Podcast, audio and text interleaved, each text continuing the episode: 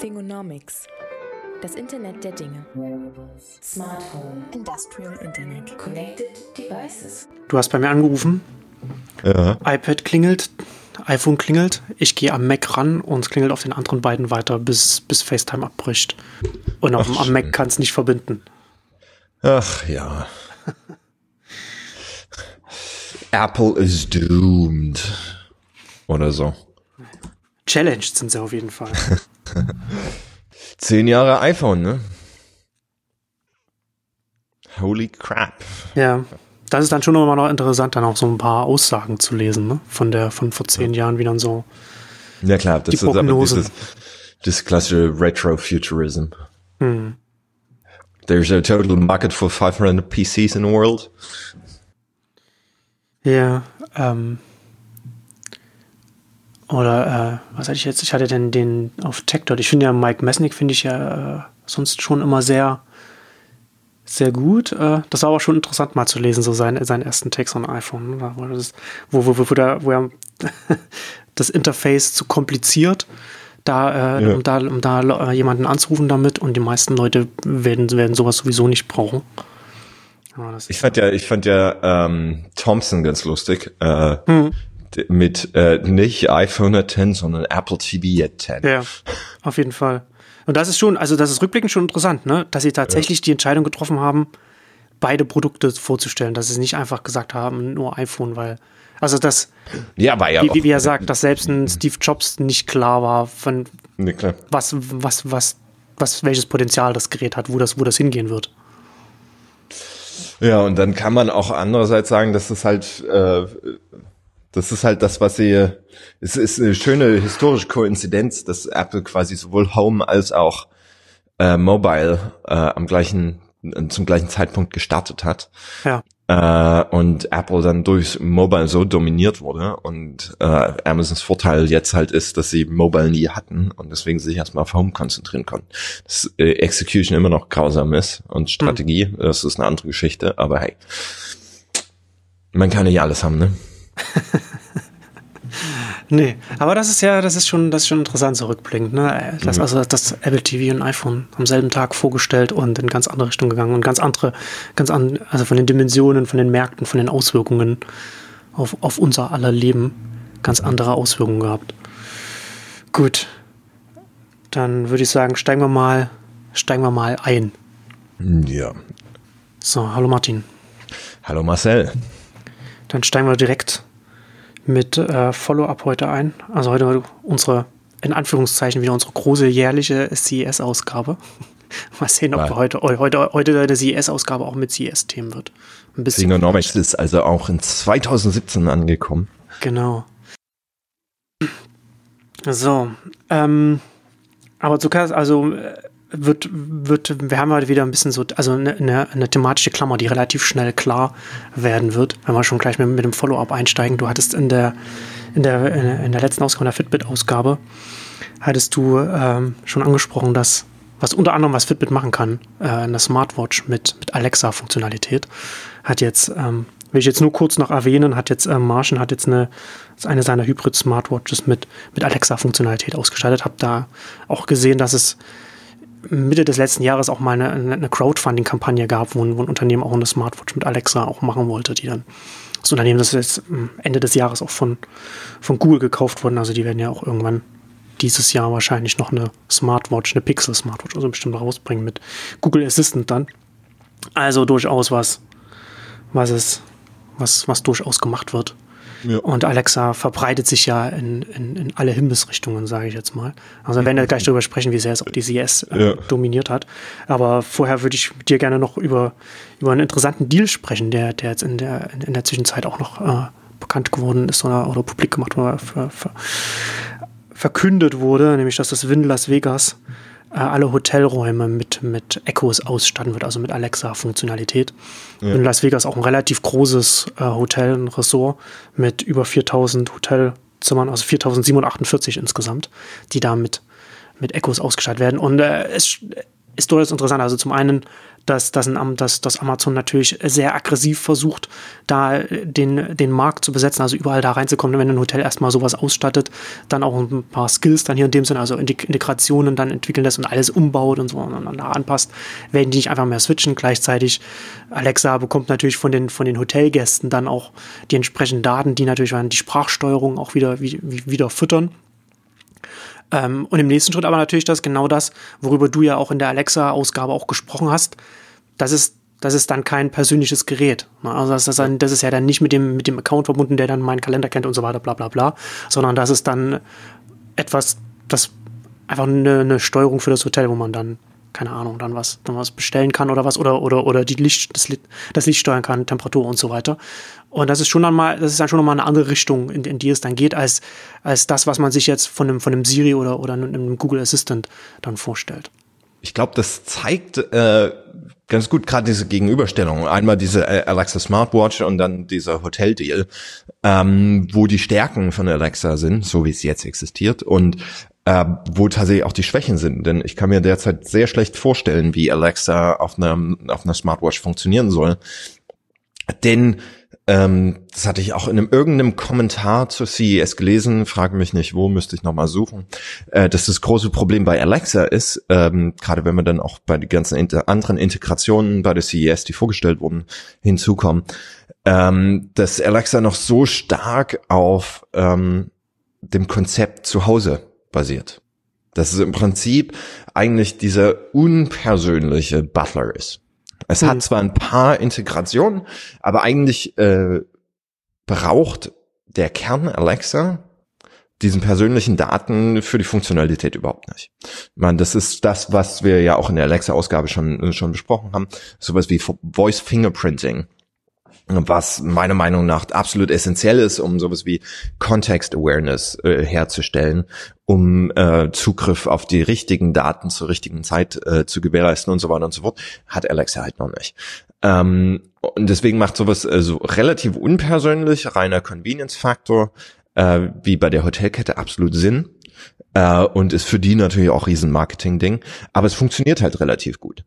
Ähm, während du bei sowas wie einer Uhr ähm, oder oder im Automobil. Ich glaube, Ford hat es vorgestellt, dass sie jetzt mit Alexa da kooperieren. Ja. Ford war da ja immer schon relativ experimentierfreudig, ähm, was was ähm, Integrationen angeht. Hatten damals auch als erste diese komische Microsoft-Integration äh, mit an Bord. Ähm, das ist halt eher noch so ein komisches Retrofitting von einem Konzept, was, was dafür eigentlich gar nicht so richtig funktioniert.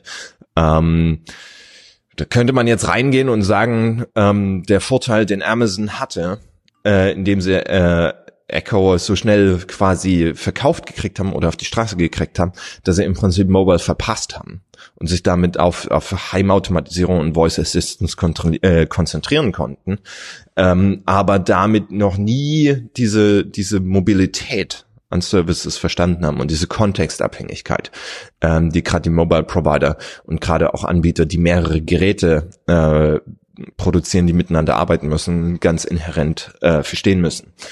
Ähm, ich finde den Win-Deal aus einer anderen Perspektive noch ganz spannend. Ähm, denn wenn du dich zurückerinnerst, vor, was ist jetzt, anderthalb Jahren, als die Apple Watch vorgestellt wurde, oder sind es schon zweieinhalb Jahre? Ich weiß es nicht. Ähm, Letztes Jahr kam die zweite raus. Es wird jetzt wahrscheinlich jetzt im Frühjahr dann anderthalb werden. Okay. Ähm, denn in der Vorstellung war Hospitality, äh, das ganze Hotelgewerbe, ja ein riesen Tentpole, ne? Also war ja nicht nur, dass du Apple Pay quasi mit deinem Handgelenk auch machen kannst, sondern dass diese NFC-Chip zum Beispiel, und das war einer der großen Use Cases, ähm, auch Hoteltüren aufmachen kann. Ja. Also diesen, diesen ganzen äh, Checkkarten, Check-in, bla bla, eben, eben umgehen kannst und da ein bisschen mehr Convenience reinbringen kannst. Ähm, meines Wissens ist das noch nicht so richtig abgehoben. Ähm, weil es natürlich auf einer Infrastrukturebene viel, viel problematischer ist und da Apple, ähm, da kommen wir sicher auch nachher noch zu, sehr, sehr stringente Sicherheits- und Privatsphärenanforderungen hat, was im Prinzip die Integration in ihre Services angeht. Ähm, aber dann ist natürlich sowas, was du einfach ähm, Aftermarket mit integrieren kannst, wie Alexa oder der Echo, ähm, relativ schnell ausgerollt und, und macht für gute Publicity. Und ist dann natürlich, ich meine, das Win hat eher Upmarket-Kunden. Äh, das sind jetzt nicht die Budget-Hotels. Äh, ist dann natürlich auch eine, eine, eine ganz nette Kundenakquisitionsstrategie. Wenn die Kunden dann im Hotel sind, merken, oh, das funktioniert alles so schön, ähm, dann ist vielleicht ähm, der Anreiz so ein bisschen die, bisschen die ähm, Drive-Now-Strategie von BMW. Wir verdienen mit dem Carsharing kein Geld, aber die Kunden werden sich früher oder später trotzdem ein Auto holen. Also führen wir sie schon mal an die ganze User Experience unserer Autos heran. Genau, ne, da kommen dann viele Leute werden, halt, oder viele nicht, aber zumindest einige werden, werden da erstmal den ersten Kontakt dann mit Alexa und mit einer Sprachsteuerung haben. Und, und wenn man, das ist, ja, das ist ja durchaus ein interessanter Effekt, ne? selbst wenn man das noch nicht benutzt, dass man dann gerade in so einem Fall, wenn man im Urlaub ist und in einem Hotel und dann benutzt man das, dann kommt, dann kommt man da, da kommt man mit dem, mit dem Produkt selbst, mit dem Gerät oder mit der, mit der Nutzung dann äh, in, in, in Berührung. Und also ich frage mich schon auch, es ist tatsächlich interessant, dass Alexa äh, und Amazon mit Alexa da jetzt in die Richtung geht. Ähm, Apple und, und Google kommen vom, vom, vom Smartphone, machen weiter äh, Voice und Google zumindest jetzt mit Google Home geht jetzt, geht jetzt auch in Home rein und Apple gibt es ja auch Gerüchte, dass sie, genau. Und Apple gibt es auch Gerüchte, dass sie da mit, mit, mit, mit Siri, da, dass sie auch an irgendeinem Siri-spezifischen Gerät arbeiten, wie, wie auch immer. Vielleicht wird dann jetzt dieses Jahr jetzt, wo der Apple TV auch 10 geworden ist, ob dann kommt vielleicht auch nochmal was Großes mit, mit großer Siri-Integration, wie auch immer das. Also irgendwas werden, werden die da sicherlich ausmachen. Also die kommen vom Smartphone hin zum, zum Home und jetzt und ich glaube, dass Alexa, dass Amazon es zumindest versuchen wird, auch mit Alexa in die andere Richtung zu gehen.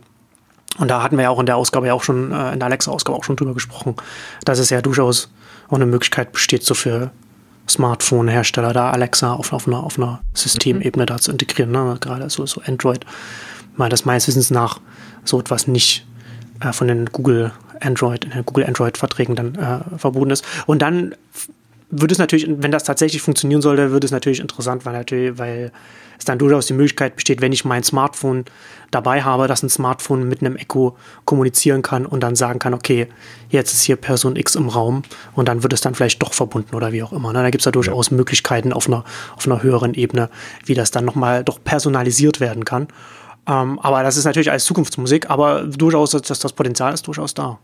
Also äh, ich finde gerade bei dieser, bei diesem Hotelprojekt die Integration auf der anderen Seite viel spannender, nämlich zu schauen, ob dann so eine Hotelkette auch anfängt, wirklich selber Alexa Skills zu programmieren, äh, um das besser mit ihrem eigenen Backend zu, zu, ja. zu äh, arbeiten zu lassen. Also ähm, es macht ja zum Beispiel keinen Sinn, wenn du so einen Voice Assistant hast, äh, so ein Echo da im Hotelzimmer, dann für einen Room Service immer noch einen Telefonhörer in die Hand zu nehmen. Genau. Äh, dafür brauchst du dann natürlich den entsprechenden Skill und brauchst die Anbindung an das eigene Hotelsystem und so weiter und so fort, was dann natürlich mit deutlich mehr Aufwand verbunden ist als, okay, hier haben wir, ein, äh, wir, wir kaufen jetzt 5000 von den Dingern, äh, setzen die jeweils auf, dass sie raumspezifisch die, die, die, die Kontrolle übernehmen können, so wie Alexa Close the Blinds, ähm, äh, sondern dass tatsächlich auch ans Backend angebunden wird. Ähm, und da muss man sagen, ist, ist Amazon natürlich schon wahnsinnig weit, allein durch die, durch die relativ offene Verbreitung äh, und den relativ niedrigen Anforderungsprofil, äh, was du brauchst, um mit Alexa zu arbeiten. Das ist halt der Vorteil, wenn du eben nicht so viel über Datenökosystem nachdenken musst, dass du erstmal rumexperimentieren kannst, mhm. dass du erstmal kann, schauen kannst, äh, was funktioniert, was wollen die Leute damit überhaupt machen, während du, wenn du zum Beispiel aus einer äh, Google oder, oder äh, Apple-Ecke kommst, Apple noch viel kritischer als bei Google, äh, du mit wahnsinnig vielen Annahmen schon reingehst, wie Sachen funktionieren müssen, einfach weil die aus deinem bestehenden Geschäftsmodell und den bestehenden Datensätzen kommen.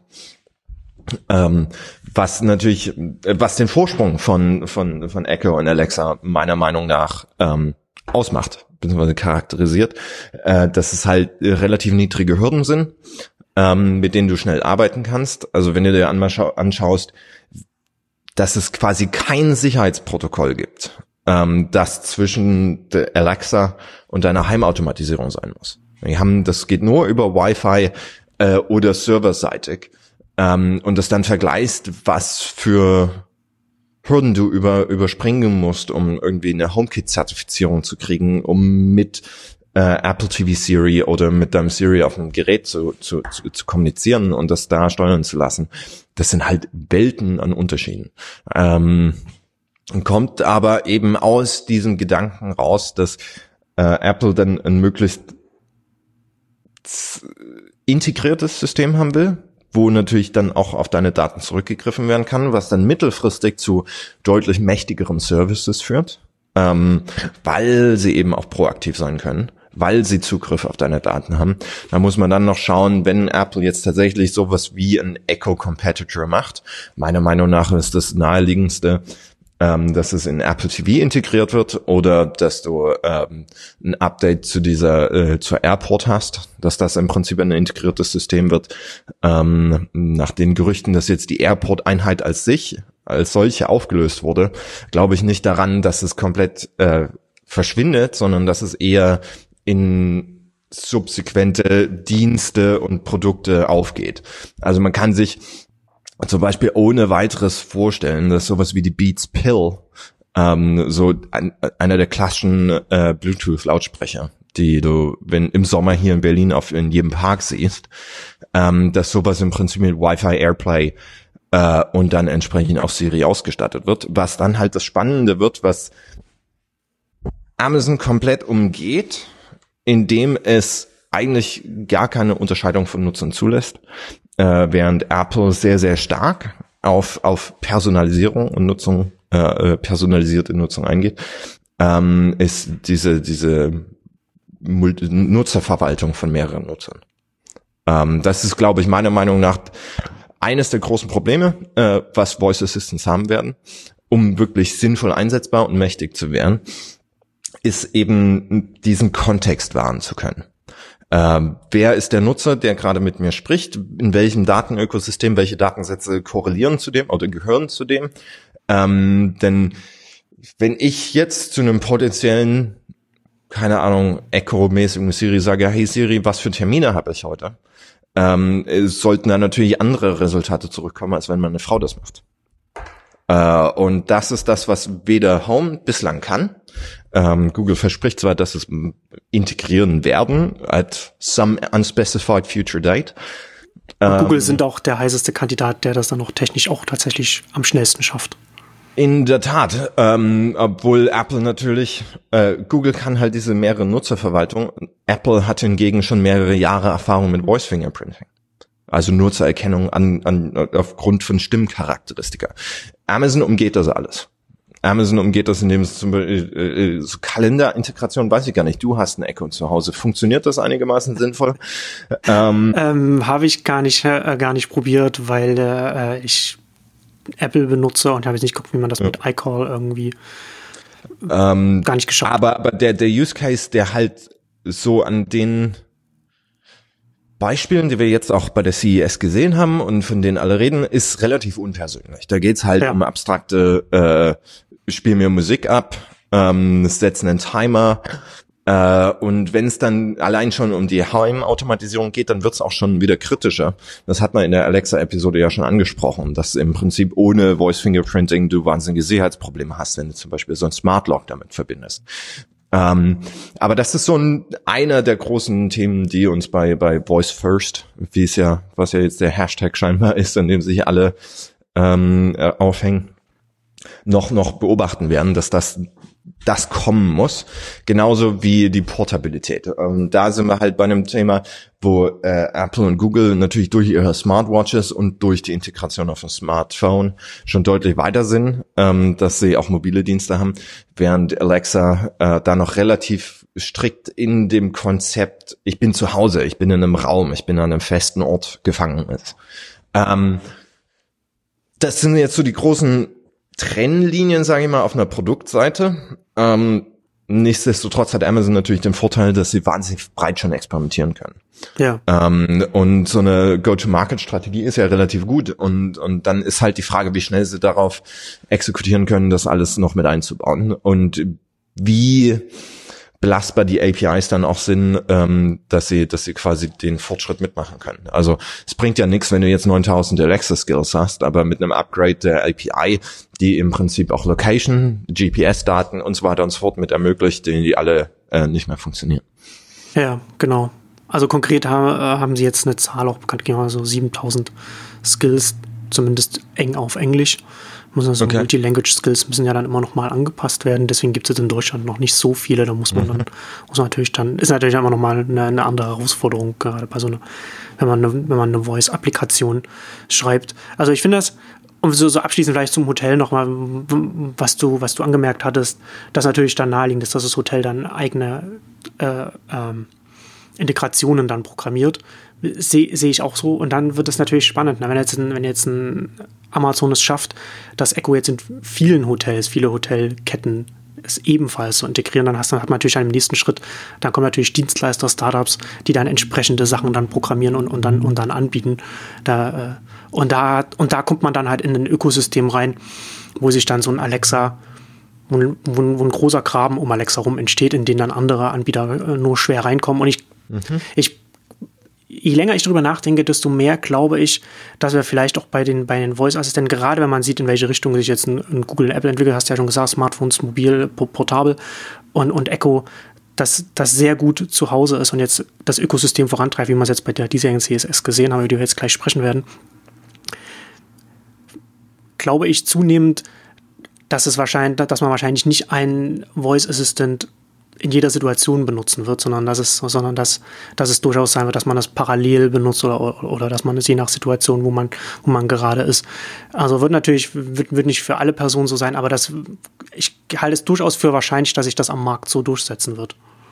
Ähm, ist eine Möglichkeit natürlich. Ähm, sehe ich allein von dem kognitiven Mehraufwand, der für Nutzer damit verbunden ist, extrem problematisch. Denn was du jetzt schon hast, ähm, gibt ja gerade viele so Stücken äh, äh, äh, Berichte von Testern, die dann parallel äh, Google Home und Alexa laufen äh, und Echo haben und quasi Google Assistant, äh, Alexa Side by Side ausprobieren.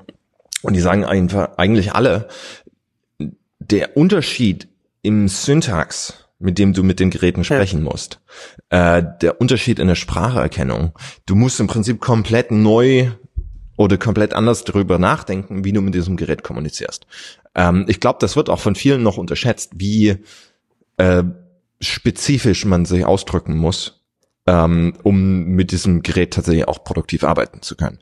Ähm, das ist so ein bisschen wie, man muss sich erstmal, woran sich heute natürlich niemand erinnert, ähm, wie man das erstmal eine, eine GUI, eine GUI äh, lernen musste. Ähm, was auch viele immer noch wahnsinnig problematisch finden, äh, zwischen äh, Mac OS und Windows hin und her zu switchen. Also ich bin auf einer ich bin auf, einer, auf einem Windows-System total verloren, weil ich nicht weiß, wie was funktioniert und oftmals allein schon die, die, die Tastenkürzel so im, im, im Muskelgedächtnis, im Fingergedächtnis drin sind. Äh, und ich weiß auch, als ich damals meinen ersten Mac bekommen hatte, ähm, wie oft ich aus Versehen äh, Applikationen geschlossen habe, weil es einfach das Tastenkürzel für das Add-Zeichen war äh, auf Windows. Ähm, wenn du irgendwo deine deine E-Mail eingeben musstest, ähm, auf Windows war es Alt, Alt GR und Q ja. äh, was auf Mac natürlich Command Q ist, also Quit. ähm, das habe ich, das habe ich, als ich von Windows zu Mac umgestiegen bin, habe ich das ja. fluchend gelernt, ja. Äh, das ist so schmerzhaft, dass man es dann relativ schnell ähm, mhm. mitkriegt. Aber es zeigt dir zum Beispiel, ähm, dass du selbst in einem System, wo du relativ schnelles Feedback hast, ähm, wirklich Lernprozesse durchgehen musst, ja. um mit diesem System äh, arbeiten zu können. Äh, und das ist so der die eine Hypothese, die ich habe, die gegen eine, eine, eine polyglotte ähm, Assistance-Ökosystem sprechen würde. Ja. Nämlich, dass, dass der Lernaufwand mit unterschiedlichen Assistenten umzugehen so hoch ist, ähm, dass man einmal in einem Ökosystem ist und dann ist gut. Ähm, was dann natürlich äh, spannende Herausforderungen stellt, ähm, gerade wenn du so äh, Hotels hast, dann wäre natürlich dann äh, der Markt reif für Anbieter, die zum Beispiel äh, unbrand, äh, ungebrandete Boxes dahinstellen, äh, wo du quasi beim Check-in angeben kannst, äh, welchen Assistant hätten sie gern, Google Assistant, Siri oder Alexa, und das wird dann entsprechend aktiviert. Ähm, das kann man sich natürlich auch vorstellen. Ähm, oder es wird halt, wie es jetzt in Autos ist, dass du im Prinzip ähm, Großteil eh über dein Telefon hast äh, und das quasi nur ein, ein ge gespiegeltes Display ist. Hm. Genau, oder, oder am, an, am Sinne, an, anhand der Präferenzen, die das, die, das, mhm. die das Smartphone dann an die Umgebung weiterleitet, dann automatisch der entsprechende Assistent eingeschaltet. Also ja, also das Argument, also stimme ich dir, stimme ich dir vollkommen zu. Das ist natürlich eine, kognitiv ist das natürlich dann eine Herausforderung, wäre das eine Herausforderung. Aber dann ein Gegenargument wäre, dass natürlich die Entwicklung hin bei den Sprachassistenten natürlich hin zu einer, zu einer möglichst natürlichen Sprache ist. Und die Frage ist, wo wir dann mit der, mit der Technologie dann in fünf Jahren oder in zehn Jahren stehen werden. Also die wird ja dann, die, die Entwicklung der Technologie selbst geht ja eher davon weg, dass es, dass es äh, eine, dass, dass, dass man eine hohe Lernkurve hat. Also im Gegensatz zu einer, egal wie gut eine grafische Oberfläche ist, die muss man, die muss man erlernen und da wird es immer einen Unterschied zwischen einem, zwischen einem Windows und einem Mac geben. Aber die Entwicklung bei Sprachassistenten ist ja zumindest so, das ist zumindest das Ideal, wo man, wo man irgendwann einmal hin möchte, dass man dann, dass man dann vielleicht gar keine und gar keinen Unterschied mehr im, im Detail merkt zwischen einem Siri, Cortana oder, oder Alexa. Da bin ich mir äh, eins nicht sicher, ob das überhaupt erreichbar ist. Ja. Ja, oder die Frage, wie lang das dauert oder wie lang das in der Zukunft liegt. Und äh, ja, also da ist Zeit natürlich eine, eine massive, äh, äh, massiver ähm, massive Bedingungen oder oder oder oder Rahmenbedingungen. Ähm, denn äh, wenn du das kannst und äh, aber das erst in zehn Jahren ist und in der Zeit der Rollout schon stattgefunden hat, dann ist es in, äh, Exakt. hat es hat es keine Auswirkung. Ähm, aber A2 äh, hast du halt immer noch ähm, gewisse Anforderungen an die Struktur, wie du quasi Signale an dieses Gerät oder diesen Assistenten weitergibst. Ähm, weil ansonsten hast du keine Chance irgendwie äh, zu unterscheiden, ist das jetzt eine normale Konversation innerhalb eines Raumes oder spricht der Nutzer gerade mit dem Gerät? Also irgendwo brauchst du immer noch Trigger und Signalwörter und so weiter. Ja, das ist klar, das Signalwort, das ist das Mindeste, was du brauchst, klar. Ja, aber dann hast du, äh, dann hast du im Zweifelsfall auch die, die, die, die, den, den Wettbewerb zwischen verschiedenen Diensten. Das heißt, du brauchst da noch ein Kommandowort. Äh, und, und allein das baut schon eine gewisse Syntaktik auf, in der quasi Sprachkommandos ausgebaut werden. Also ich glaube nicht, dass es eine reine äh, natürliche Sprache wirklich zum Umgang mit diesem System überhaupt möglich ist. Ähm, da werde ich natürlich gerne widerlegt, aber das ist so meine leichte Hypothese, wie es da weitergehen wird. Ähm, Nummer zwei, ähm, was, was äh, gerade, ich meine, wir haben es gerade schon angesprochen, Ford hat angekündigt, äh, Alexa in den Autos zu integrieren. Ähm, und das finde ich wieder so eine, so eine problematische Geschichte, ähm, weil also nicht nur äh, Amazon sich jetzt auf einmal verpflichtet hat, quasi eine fixe Version, äh, beziehungsweise eine Version auf fixer Hardware für zehn Jahre zu supporten. Äh, denn so lange sind die Autos ungefähr auf der Straße. Und damit aber auch, ähm, wir haben da, ich habe es schon öfters hier im Podcast auch angesprochen, ich habe äh, für mich und meine Arbeit dieses Framework der Produktarchitekturen so ein bisschen auf Stuart Brands Shearing Layers äh, aufgebaut. Was sind so die die äh, die die Veränderungsgeschwindigkeiten in bestimmten Ebenen eines Ökosystems. Äh, simpelstes Beispiel, du wirst deine Set-Top-Box, deine Content-Box deutlich schneller und öfter austauschen als dein Fernseher. Ja. Also ein, ein Chrome-Stick oder ein Fire-Stick, ähm, den kannst du viel, viel schneller an die technologische Entwicklung anpassen, weil er nicht viel kostet. Der, feed, äh, der, der speist das Signal nur in ein relativ teures Gerät deinen großen Fernseher, den du primär nach Bildqualität auswählst und der deutlich äh, mehr kostet, tauschst du deutlich schneller aus als den Fernseher. Deswegen funktionieren die ganzen Smart TV-Geschichten nicht, weil sie eben da diese, diesen kognitiven Split, diese, äh, diese, diese Unterscheidung in Ökosystemebenen äh, nicht beherzigen und deswegen irgendwie jeder versucht erstmal die Smart TV-Funktion auszuschalten weil der, der Content kommt eh von einer anderen Box. Äh, und das ist das Interessante an zum Beispiel ähm, CarPlay und ich habe jetzt vergessen, wie die Google-Lösung heißt. Google Auto, glaube ich. Oder äh, Android das, Auto das oder so. Hm. Ja. Äh, Google Wird nächstes Jahr bestimmt wieder anders heißen. Ähm, dass die das ein bisschen beherzigen und im Prinzip das ganze äh, Entertainment-System auslagern auf dein Telefon. Das Telefon wird eh alle zwei Jahre oder was weiß ich ausgetauscht. Mittlerweile sind es, glaube ich, eher drei, weil sie good enough sind. Ähm, Und das ist für mich so die Arbeitshypothese, äh, dieses Framework, äh, zu sagen, also eine tiefe Integration in ein Auto macht jetzt erstmal gar nicht so viel Sinn. Also ja, wir Autos sind am ja, wenigsten als bei irgendwelchen anderen Produkten. Wir sind uns ja alle relativ einig, dass ähm, irgendwie äh, IoT, Computer, Algorithmen, Sensorik in Automobilen auch immer größer eine Rolle spielt. Ähm, aber selbst dann haben wir immer noch das Problem der, der, der, der Upgrade-Zyklen.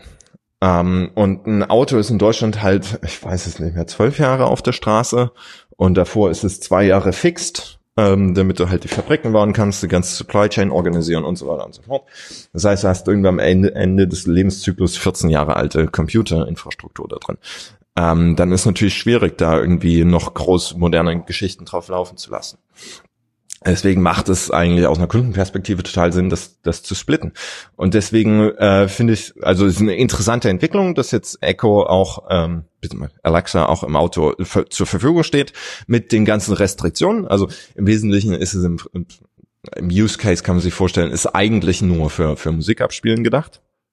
Ähm, denn ich glaube nicht, dass ähm, Alexa, gibt's einen Navigationsskill? Ich weiß es nicht, aber nee. soweit ich äh, ähm, meines Wissens die nicht. Alexa API übersehen habe, ähm, hat das auch überhaupt keinen Zugriff auf GPS-Daten. Ne, wie gesagt, ne, gibt ja auch jetzt, ja. insofern jetzt auch noch keinen Sinn, wenn wenn es eben etwas ist, was in erster Linie zu Hause benutzt wird. Eben. Ähm, von daher, wenn es so simplistisch, äh, simplizistisch bleibt, dann macht das aber natürlich Sinn. Wenn da allerdings äh, höhere Ziele mit verbunden sind, ist es eine extrem problematische strategische Entscheidung.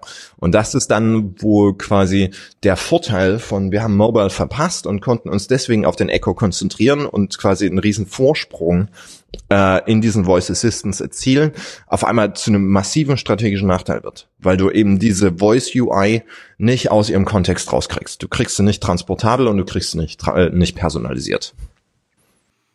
Ja, ja, ah, das ist schon, es ist ja wie, es äh, stellt, stellt sich die Frage, ne, ob das dann jetzt äh, in, in ein paar Jahren dann so gesehen wird, wie, ich weiß gar nicht, welcher Hersteller das war jetzt, der jetzt ähm, Skype integriert hat in, in sein, in sein oh Gott, ja. Äh, System. Ne, wo dann auch jemand auch mal, äh, ich ne, das glaub, war Volvo war vor, vor ne? vielen, ja, war, ja, ich glaube ja.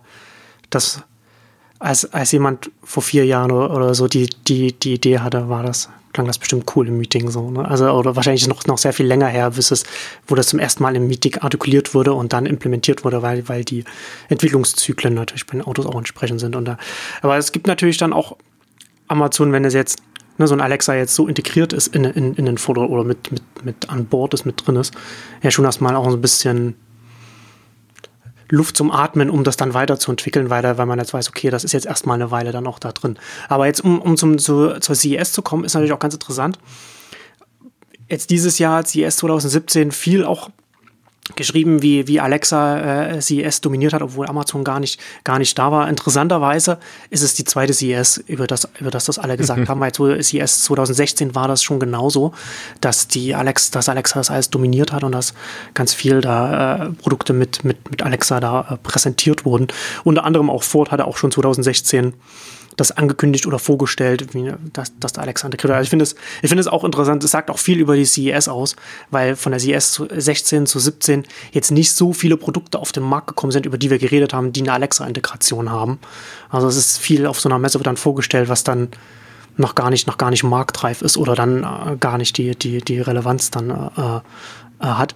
Aber nichtsdestotrotz durchaus bemerkenswert, was da, was das jetzt an, äh, für, für eine Dynamik angenommen hat. Ähm, und jetzt kommen auch tatsächlich die ersten, auch wirklich interessanten äh, Produkte jetzt auf dem Markt, so es jetzt eine Smartwatch oder wie auch immer.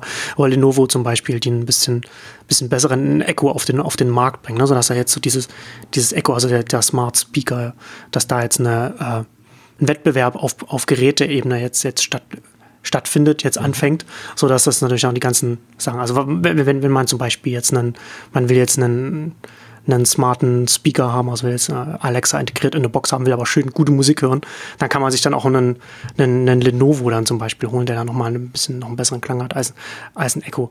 Ähm, also das finde ich schon, das finde ich schon interessant. Ich hatte es vorhin schon gesagt, so 7000 Skills. Also das sind natürlich, da ist natürlich auch viel Quatsch mit dabei, aber da gibt es auf der Softwareseite schon viele Integrationen und jetzt kommt auf der Hardware-Seite jetzt auch immer mehr. Und Alexa mit, mit Alexa integriert.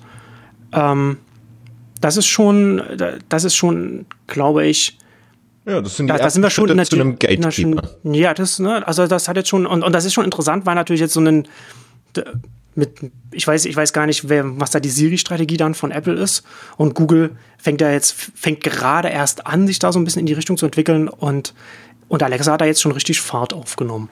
Ja, das ist natürlich, ähm, also die, die Siri-Strategie ist natürlich, das bleibt an die Geräte gebunden.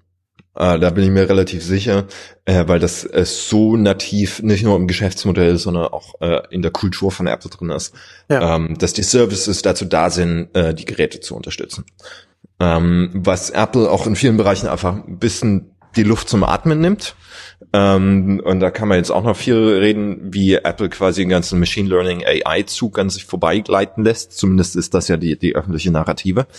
Ähm, Google, da haben wir ja auch schon äh, groß, groß geschaut. Ähm, äh, in, in einer der vorherigen Folgen, wie dieses Geschäftsmodell da aussieht. Ähm, äh, für mich eine der großen spannenden Fragen nach wie vor. Äh, was macht Google mit Assistant? Ähm, denn, denn das äh, mittlerweile haben es die Leute ja auch selber zugegeben, dass quasi dieses äh, drei Ads und dann hast du eine organischen Search Results äh, mit einem AI-First-System nicht mehr funktioniert.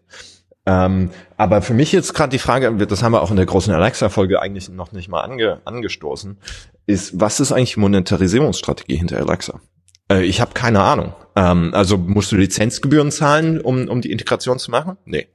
Nee, du kannst dann einfach überall dir deine Zahnpasta und dein, dein, dein Klopapier nachbestellen. Und das klingt jetzt, das klingt jetzt banal. Das heißt, du kannst dann auf der Service-Ebene auch keine konkurrierenden äh, Skills für bestimmte Keywords. Ich ähm, glaube, dass also du kommst dann, also kommst dann als ein Online-Händler kommst du dann wahrscheinlich nicht so. Ich glaube nicht, dass du da reinkommst. Und ich okay. glaube, also, also das, das Beispiel, was, was sie jetzt im Fernsehen hatten, ist das Alexa Order Me a Dollhouse.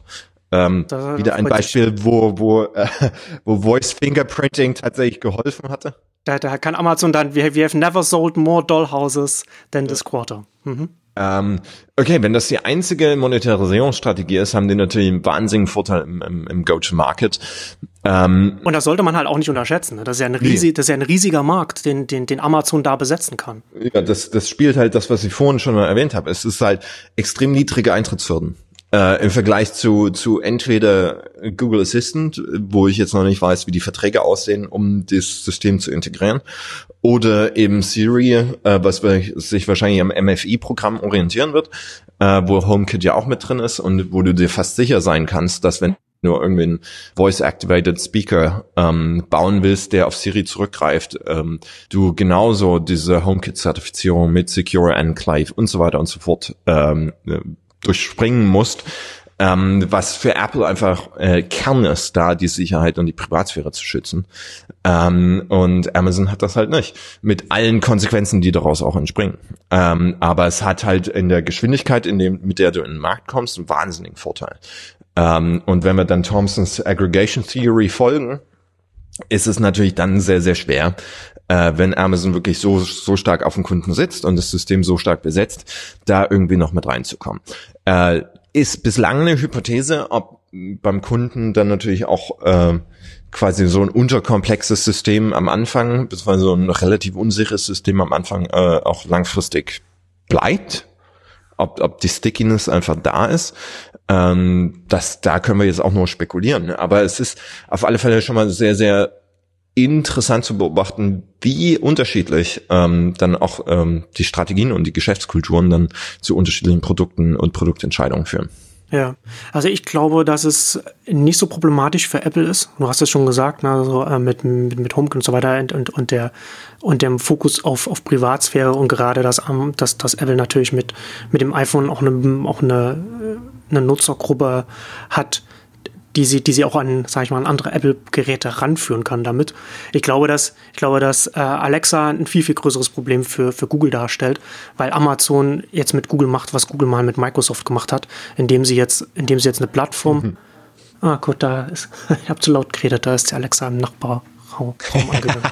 äh, ähm, äh, hat sie mich gleich aus dem Konzept gebracht. Ähm, na, also Google hat mit Android, hat Android auf den Markt gebracht und hat, und hat es, um, um es maximal zu verbreiten, kostenlos angeboten, weil es das natürlich schon mit Werbung refinanzieren kann und Microsoft das auf Lizenzen angewiesen ist. Hat da erstmal lange gebraucht, um da, um, um da irgendwie eine Antwort zu finden, hat, hat nie eine richtige Antwort gefunden im, im mobilen Sektor. Und so ähnlich ist es jetzt zumindest oder plant es zumindest sehe, sehe ich das von der Strategie her, dass es das Alexa, dass es Amazon mit Alexa macht, ne? dass sie, sie brauchen, sie brauchen, sie, sie refinanzieren das nicht mit Werbung oder, oder mit, mit irgendetwas anderem, sondern sie refinanzieren es damit, dass sie dann, dass sie dann einfach der Online-Händler sind, über den man dann da etwas kaufen kann, wenn man etwas mit, mit, mit Voice kauft. Und da gibt es halt so ein paar bestimmte Produkte. Man wird jetzt keine Schuhe da kaufen oder, oder, oder einen Fernseher oder irgendetwas. Aber man wird, wenn man dann Prime-Kunde ist, wird man dann entsprechend dann Sachen nach. Ja, natürlich. Und hat dann natürlich auch die Bindung an Musikstreaming und so weiter und so fort. Genau, kann man auch machen. Aber ich glaube, dass es sehr viel stärker so Fast-Moving Consumer Goods ist da, ist da einfach was. Und selbst dann, und zusätzlich ist es für Amazon auch einfach ein defensiver Move so wie es das für Google damals ein defensiver mhm. Move war, weil sie nicht wollten, dass die, die Microsoft-Dominanz, die sie auf dem Desktop hatten, dass sich das im Mobilen wiederholt. Und das haben sie auch geschafft. Und dafür ist es auch für, das ist das Gleiche für Amazon, dass sie nicht, dass sie, dass sie nicht wollen, dass ihnen das Gleiche passiert wie im mobilen Sektor mit, mit Android und Apple, dass sie dann einfach nur another App sind, sondern dass sie auf der Systemebene sind, wo sie einfach sehr viel mehr, sehr viel ja, mehr machen können. Ja, das ist ja genau das, was, was wir auch in einer der vorherigen Folgen schon mal angesprochen haben, dass es im Wesentlichen äh, ganz stark auf den Consumer Touchpoint, auf den, auf den, auf den tatsächlichen Kundenkontakt ankommt. Ähm, wie stark sich das, das immer, immer äußert, kann man daran sehen, wie, wie massiv mehr Apple Maps auf dem iPhone genutzt wird als Google Maps, äh, obwohl es gerade beim Rollout natürlich deutlich äh, qualitativ minderwertiger war, einfach weil es die Default App ist, weil es die Standard App ist, die schon vorinstalliert ist. Und um dann quasi äh, Google Maps ähm, zu nutzen, musst du nochmal neu in App Store dieses runterladen und so weiter und so fort. Äh, und auf der Systemebene hast du die Integrationsmöglichkeit natürlich gar nicht. Das ist ja das, was äh, Google immer beim iPhone so, so nervt. ähm, Nee, das ist interessant. Äh, da könnte man natürlich schauen, also das würde ja der Hypothese Vorschub leisten, dass im Prinzip Voice ähnlich wie Mobile oder ähm, das Web ein komplett neues Operating System ist. Dass du im Prinzip jetzt eine komplette äh, Verschiebung der Plattform hast, äh, mit natürlich allen Konsequenzen. Und dann wäre ich, was Apple angeht, gar nicht so optimistisch. Ähm, denn, denn Apple hat zwar ähm, jetzt Mobile mitgeprägt, aber hat ja vorher Web komplett verschlafen, genauso wie Microsoft. Ähm, und wenn es jetzt wirklich eine neue Plattform ist, neues Interaktionsparadigma, ähm, dann äh, bleibt eine ganze Menge neu zu betrachten. Ähm, das ist jetzt äh, eine Hypothese. Ne? Äh, das heißt nicht, dass ich da notwendigerweise dran glaube. Ähm, meiner Meinung nach ist, ist Voice, äh, eben diese, diese Stimmerkennungsassistenten, primär erstmal eine Augmentation existierender Systeme ähm, äh, und nichts, was jetzt wirklich so revolutionär und neu ist, dass ein komplett neue, neues Paradigma äh, auslöst. Ähm, aber es bleibt zu beobachten. Äh, und dann ist natürlich die Frage, ob die, äh, also wenn es ein neues Paradigma ist, dann, dann wird sich relativ schnell auch klarstellen, dass da komplett neue Wettbewerbe geben wird. Das gab es bislang jedes Mal, wenn irgendwie ein neue, neue, komplett neues, neuer Service Layer aufgetaucht ist. Ähm, das heißt, dann wäre Voice noch, noch deutlich spannender, als was wir jetzt aus der jetzigen Perspektive sehen. Ja, aber wo Apple, HomeKit hast du ja schon angesprochen, mit der, sind die Hürden zur Integration äh, sehr hoch, was entsprechend dann ja. auch HomeKit relativ langsam voranbringen lässt. Und war auf der letzten CES 2016 schon wenig zu, zu hören von HomeKit und jetzt, und jetzt dieses Jahr zumindest, was die Berichte angeht, jetzt äh, äh, Verge zum Beispiel, äh, even quieter, also noch, noch weniger HomeKit. Also natürlich kommen immer ein paar Geräte, aber es, aber es tröpfelt eher ein bisschen bei HomeKit. Ja, äh, das liegt, glaube ich, auch daran, dass Apple das generell äh, zu wenig selbst forciert. Also die müssen ja. dann, glaube ich, selber noch mehr raushauen mit den, mit den Properties, die sie eh schon haben. Ähm, ich glaube, sie, sie zählen da sehr, sehr darauf, dass, ähm, oder teilen sehr stark äh, die Hypothese, die ich ja auch vor, vor einer Weile hier im Podcast schon mal aufgestellt habe, dass äh, Privatsphäre, Privacy zu einem Luxusgut wird. Ja. Ähm, da gibt es ein Signal, es gibt, äh, das ist so kurz nach Weihnachten aufgekommen, ähm, dieser, dieser Mordfall in den USA, äh, wo die Polizei quasi Amazon mit einem Durchsuchungsbeschluss äh, konfrontiert hat, um im Prinzip die, die Alexa Aufnahmen, die am Server, äh, an den Server gesendet werden und dort auch gespeichert werden, äh, auszuhändigen, weil sie sich eben äh, Erkenntnisse auf den Verlauf äh, eines eines Mordfalls in ich weiß gar nicht Arkansas war es glaube ich ähm, äh, erhofften. Ähm, was natürlich immer wenn du in der Industrie bist, ist klar, dass äh, alle speichern diese Voice Snippets außer äh, äh, auch personenbeziehbar. Apple tut das nicht, indem sie im, äh, im Wesentlichen das Differential Privacy anwenden, äh, womit du dann keine Rückschlüsse auf individuelle Nutzer mehr zulässt. Ähm, aber hat dann natürlich dort äh, für ein bisschen Sturm im Wasserglas gesorgt, weil vielen Leuten scheinbar erst dann klar wurde, dass diese Daten und diese Aufzeichnungen natürlich nicht nur für den Dienste, Diensteanbieter äh, zur Verfügung stehen, sondern ähm, mit entsprechenden gerichtlichen Verfügungen und ähm, die sind gerade in den USA nicht immer so ganz eindeutig, ähm, auch den, den Strafverfolgungsbehörden. Ja, wobei man da vielleicht das alles noch ein bisschen einschränken muss. Also zum einen in, in der Alexa-App selbst wird, wird aufgelistet, was Alexa verstanden hat oder auch so für Feedback, dass man Feedback geben kann, dass man sagen kann, okay, hat es richtig verstanden, hat es nicht richtig verstanden. Also kann man direkt nachlesen. Also ist er dann, steht dann da, also kann man auch die ganzen Befehle dann anschauen. Und ich glaube auch, was, was oft noch ein Missverständnis ist, also habe ich zumindest auch von, von sage ich mal, von hiesigen Datenschützern schon gehört, die denken, dass, dass, dass Alexa alles aufzeichnet und weitersendet, was natürlich nicht der Fall ist, was natürlich auch eine, eine Belastung auch für die, für die Internetanbindung wäre. Aber es ist tatsächlich ja. so, dass, dass, dass so ein Echo, es hört ständig mit, aber es wartet auf das Signalwort Alexa ähm, und, dann, und dann geht es an, so wie es auch bei, bei, bei Siri oder Google oder Cortana ist. Und dann wird eine Verbindung zum Internet hergestellt und das lässt sich ja auch leicht, kann man das, wenn man dann, wenn man das Netzwerk überwacht, kann man das relativ leicht feststellen, wann so ein Gerät sich mit dem Internet verbindet und Daten sendet und wann nicht. Und da wollte, in dem Falle eben wollte dann auch die Polizei auf, darauf zugreifen, was, wenn, wenn der, wenn der Speaker anspringt auf das Signalwort und dann einen Befehl hört, hm. und das dann auch darauf schauen. Also ich, ich, bin auch überhaupt nicht sicher, was man, was man da dann tatsächlich dann als Strafverfolgungsbehörde dann tatsächlich dann an, an Informationen rausbekommt. Aber tatsächlich ist es, na, es ist halt schon eine Frage. Ne? Also es ist ja, ist ja schon etwas, das passiv agiert und in einem privaten Raum steht und Sachen aufzeichnen kann, über die man selbst keine Kontrolle hat. Und das ist schon ein, zumindest ein potenzieller Kontrollverlust für den, für den privaten Raum, in dem, in dem dann so ein Gerät ja. steht. Vor allem da es eben personenbeziehbar ist. Ja. Also, ich meine, dieses, dieses, dass die Daten mitgesendet werden müssen, um ein Lernen des Systems äh, zu ermöglichen, ist ja, ist ja unbestritten. Äh, das wird einfach gebraucht und das ist ja das, was äh, Amazon gerade auch diesen wahnsinnigen Vorsprung äh, in der Datenmasse für diese Spracherkennung äh, gewährleistet, dadurch, dass er halt so viele Geräte auch schon draußen haben. Ähm, aber dass es halt personenbeziehbar ist, und im Zweifelsfall auch, auch äh, un, unverschlüsselt gespeichert wird äh, mit Zugriff für, für Amazon, ähm, ist halt extrem problematisch. Das muss man auch ganz klar so sagen. Ähm, das ist ja das, was im Apple mit diesen ganzen Hürden, die sie für, für diese Systeme aufbauen, äh, für, versucht zu vermeiden, äh, mit den entsprechenden Effekten, die es auch für, für die Innovationsfähigkeit, was Machine Learning angeht und so weiter und so fort, sofern man der Berichterstattung glauben darf, ähm, man steckt da natürlich nicht drin, äh, hat. Äh, fand ich nur äh, doch äh, äh, definitiv noch erwähnenswert, weil es eben kurz nach Weihnachten schon schon größere Wellen geschlagen hat. Ähm, und das auch so eine so eine so eine Kerndifferenzierung ist zwischen zwischen Apple und den ganzen anderen Anbietern, ähm, was nicht zu unterschätzen ist. Ja, absolut. Ähm, und äh, äh, man hat ja immer so das Gefühl, Apple wartet im Wesentlichen nur noch auf den nächsten Privacy-GAU, äh, um dann quasi so I told you so ähm, äh, rauskommen zu können. Denn, denn sie wetten schon ziemlich stark darauf, dass das Privatsphäre einfach deutlich wichtiger wird für ihre Kunden.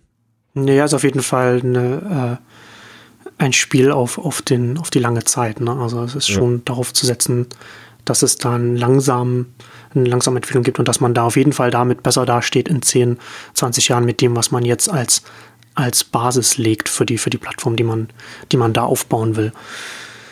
Ja, also auf jeden Fall ein spannendes Thema. Ich glaube, da müssen wir dann mit, mit äh, Apple und, und Privatsphäre, da müssen wir, glaube ich, mal in einer, in einer anderen Ausgabe das nochmal ein bisschen, bisschen genauer nochmal beleuchten, weil es da durchaus da mehr, mehr drüber zu reden gibt. Ja, und äh, spielt ja dann auch ganz stark zurück in die Sicherheits- äh, Diskussion, wo wir genau. ja auch schon eine Ausgabe zu hatten.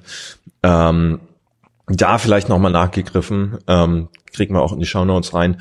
Ähm, die FTC hat gerade eine, einen Wettbewerb ausgeschrieben für, ich weiß nicht, ab 25 oder 50.000 US-Dollar.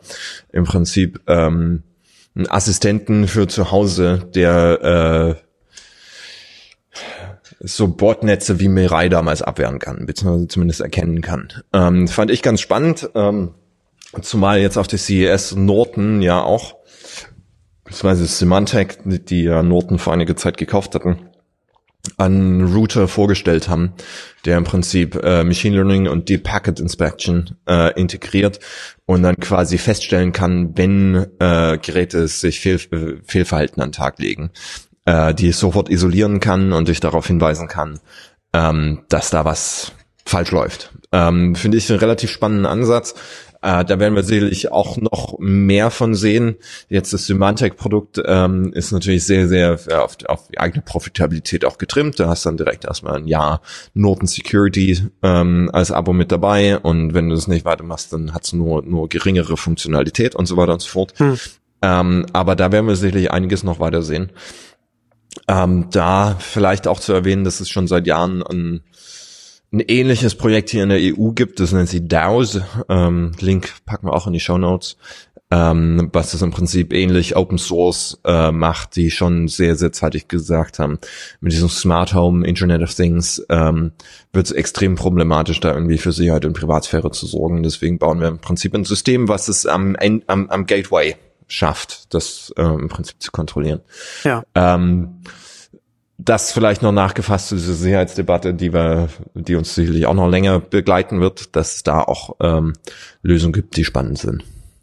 Auf jeden Fall eine, eine interessante Entwicklung, da das auch dann von, von Dritten dann noch, das dann auch nicht an dem, an dem Rest mit dranhängt auf einer Systemebene, ja. sondern das dann von außen einfach auf, auf die, auf die Netzwerkaktivitäten dann auch schaut und da, uh, und darauf schaut, ja.